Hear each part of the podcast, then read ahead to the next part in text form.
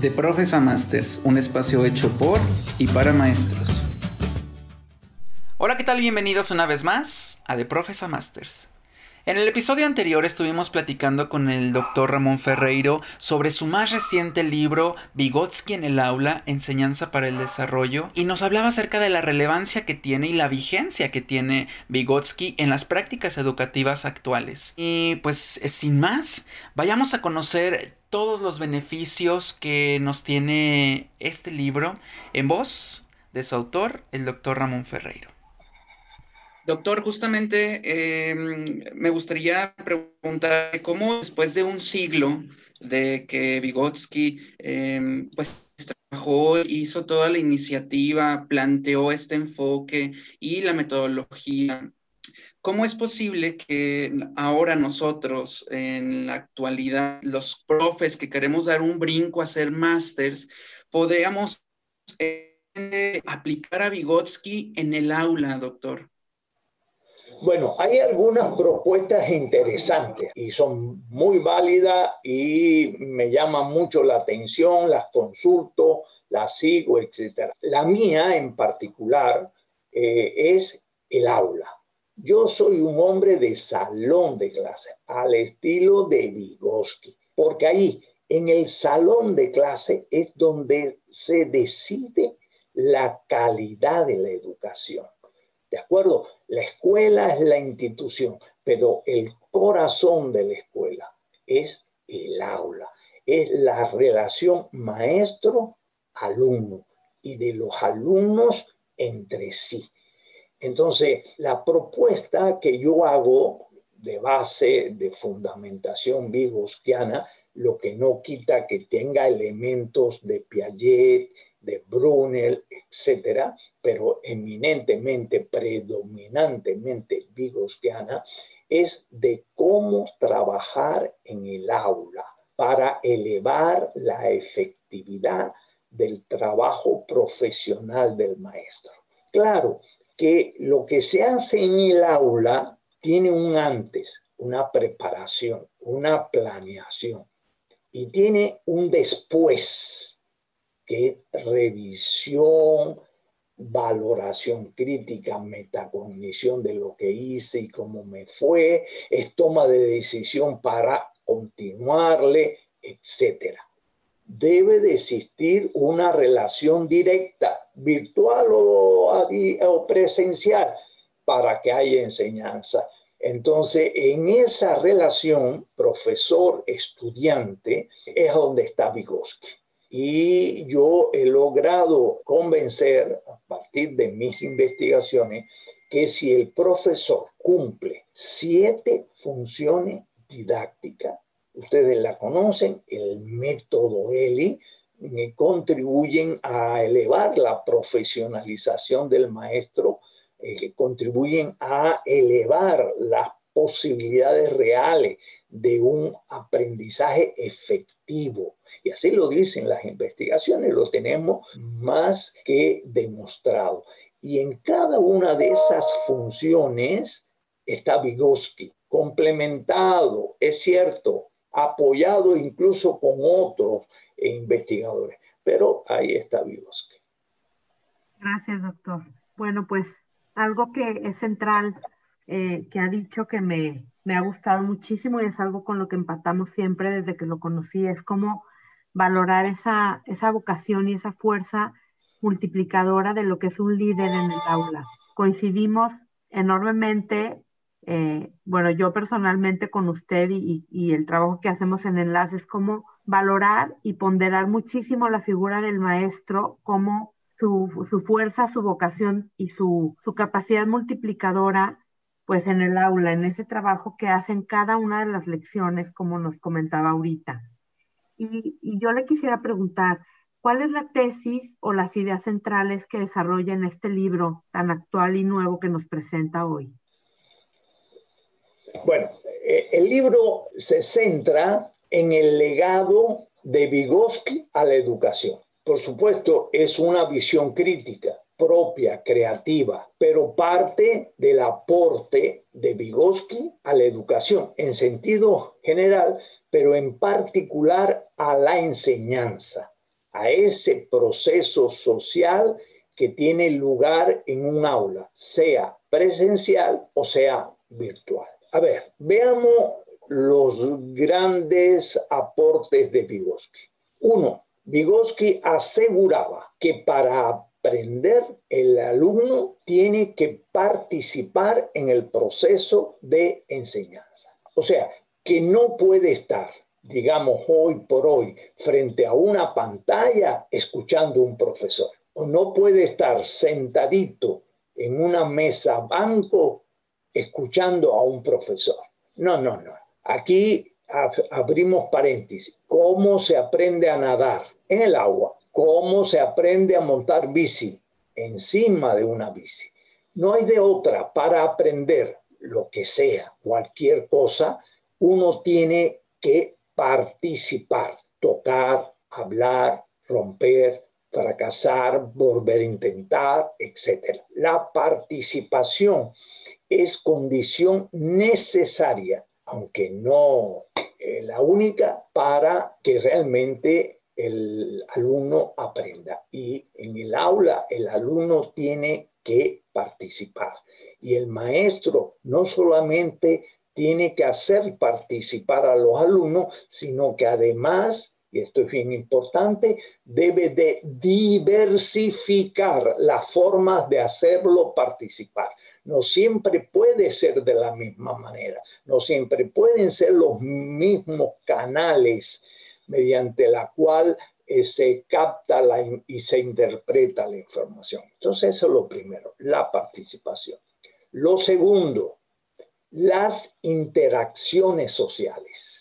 Si bien el genio de Piaget decía que el niño para aprender debe de confrontarse, relacionarse con el objeto de conocimiento, Vygotsky, el otro gran genio de la psicología del siglo XX, decía, no basta, tiene que entrar en relación con los otros, tiene que hablar, tiene que verbalizar, tiene que dar a conocer qué está haciendo, cómo lo está haciendo, qué le provoca lo que le está haciendo, qué siente al hacerlo, etcétera, etcétera. Entonces, el segundo aspecto son las interacciones sociales. En el libro hay un despliegue de ideas muy interesantes sobre la participación, la diversificación de la participación y sobre las interacciones sociales cómo hacerlo en la práctica y se dan estrategias para aumentar y diversificar la participación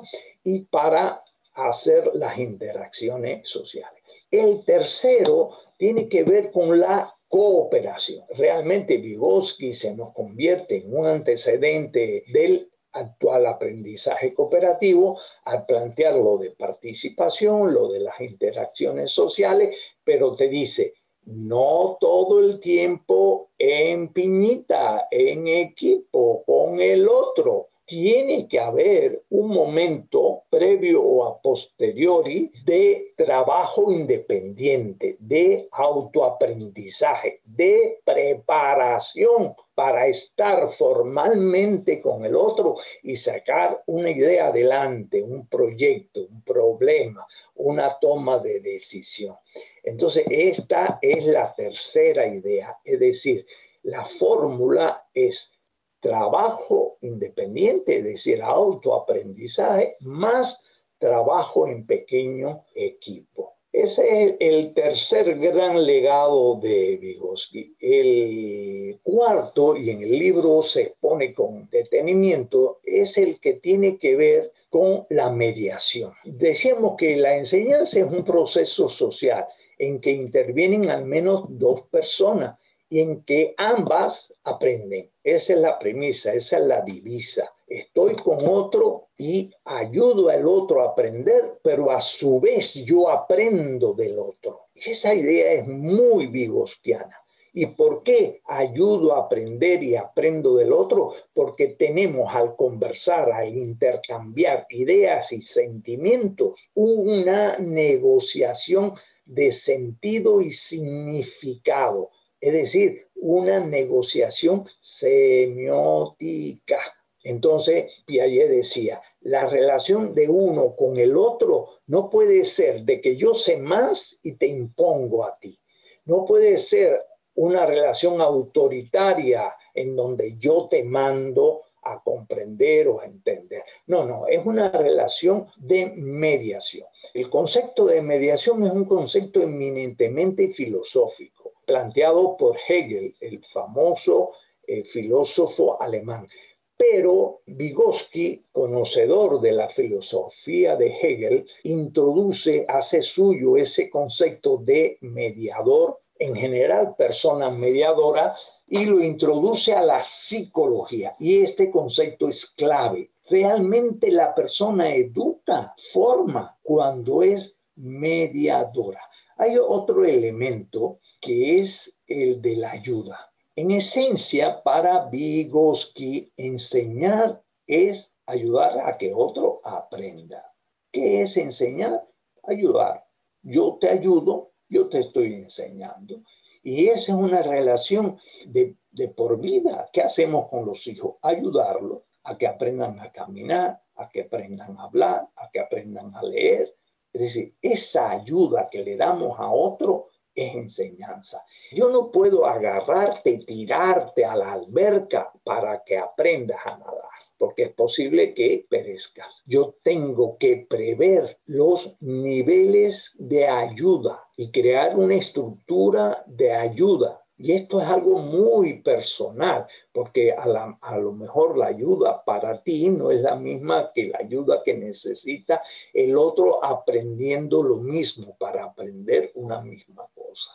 Y eso lo que tenemos hijos nos damos cuenta.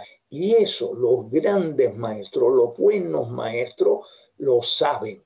Quizás no sepa que eso se llama andamiaje.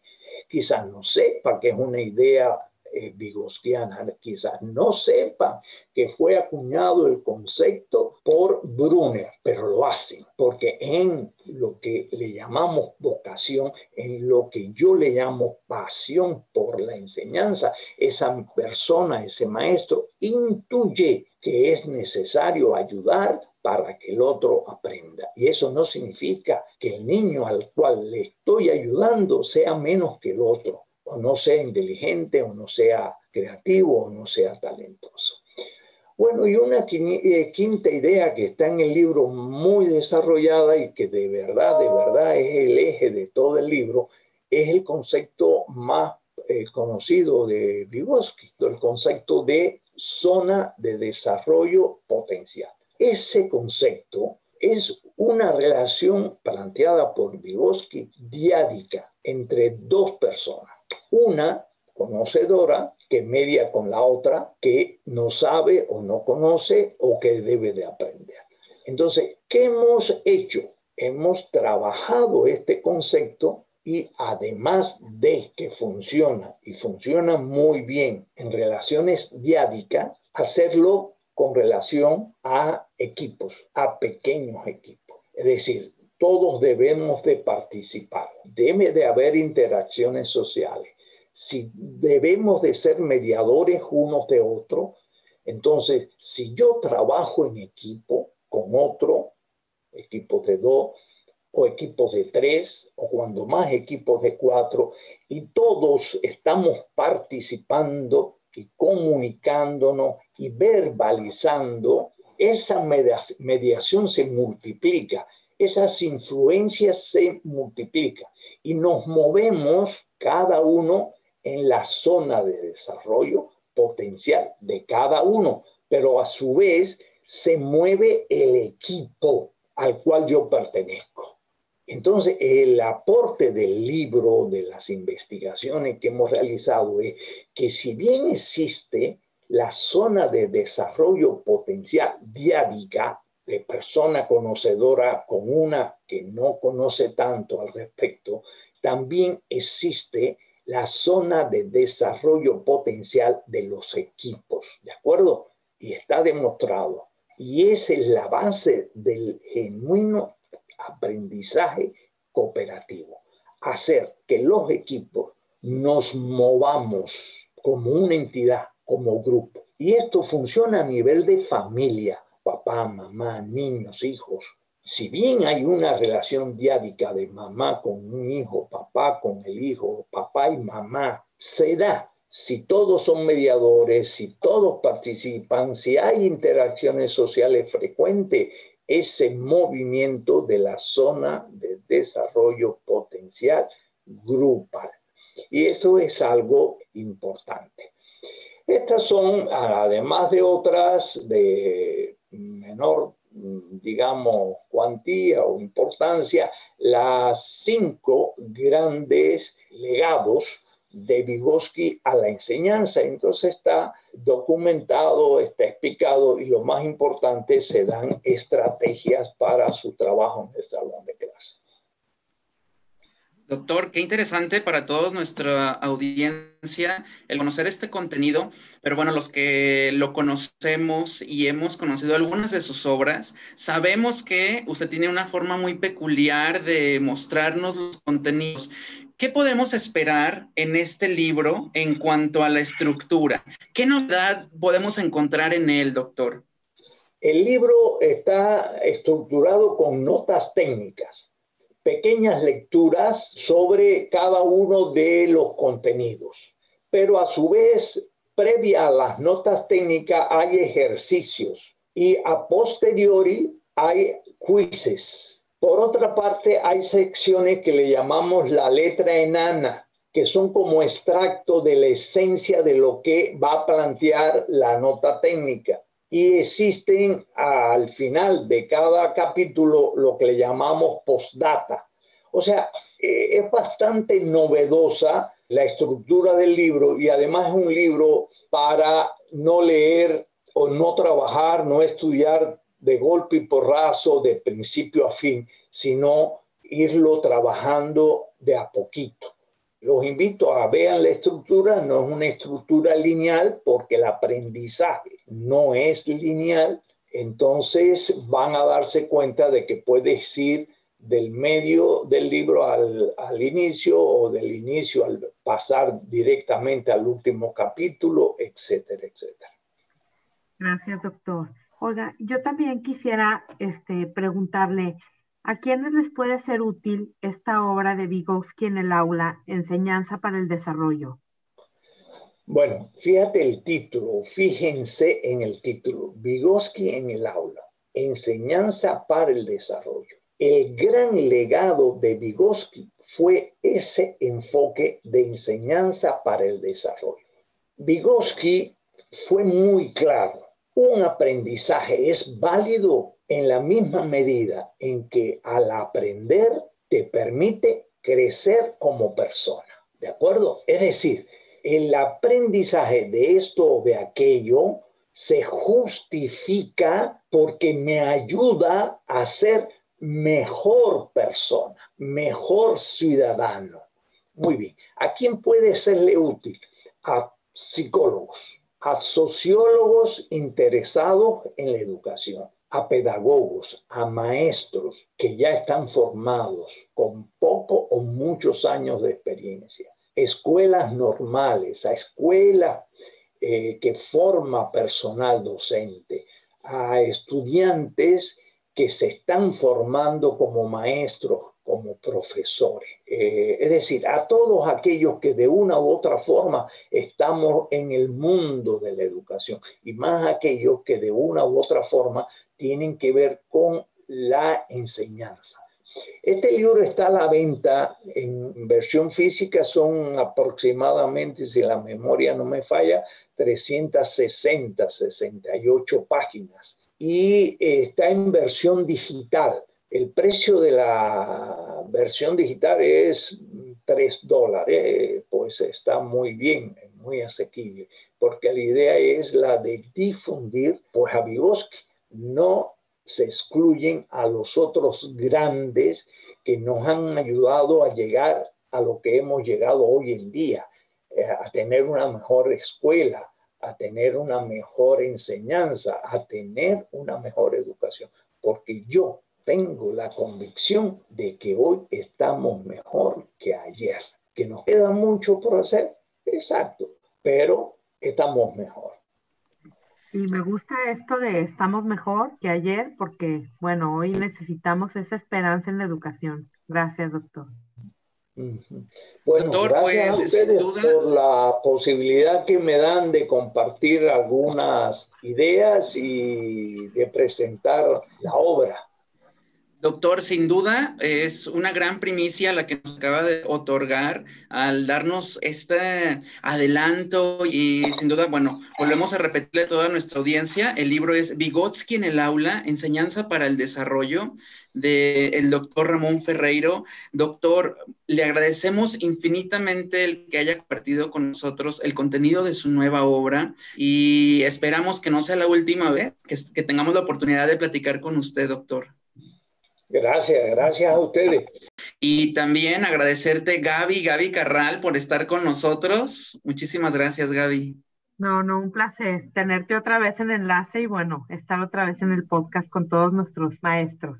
Y sin duda, Gaby, un programazo. Yo creo que nos llega en un momento, Gaby, en donde nos da mucha luz y nos da mucho norte a dónde queremos ir los maestros y sobre todo de dónde echar mano. Y esta obra que nos presenta el doctor Ferrero, pues bueno, está fabulosa. Eh, agradecerle a toda nuestra audiencia el favor de su compañía. Nos vemos en un siguiente episodio en The Profes a Masters. Muchísimas gracias. Recuerda que puedes encontrar más información sobre nuestros cursos, diplomados y maestría en enlaceoccidente.edu.mx. Síganos también en nuestras redes sociales, estamos en Facebook, Instagram y YouTube como Enlace Occidente.